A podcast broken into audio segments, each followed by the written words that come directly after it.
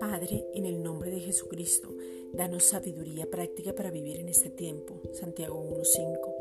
Que respetemos las autoridades superiores y oremos por ellas. Judas 8. Que se cumpla tu palabra y oremos por los que están en eminencia para poder vivir quieta y reposadamente. Primera de Timoteo 2, versículos 1 al 2.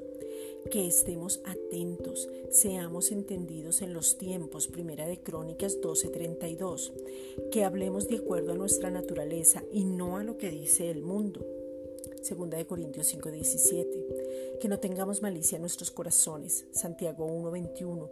Pensando y hablando mal de los que están en eminencia, de lo que está ocurriendo, ni que nos veamos como jueces de todo lo que dicen. Timoteo 2:8.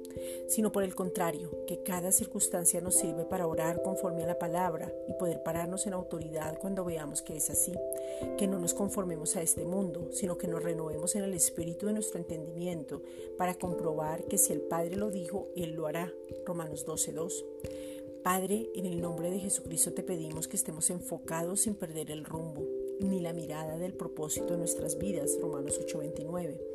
Que no quitemos la mira de Cristo, Hebreos 12, versículos 1 al 2.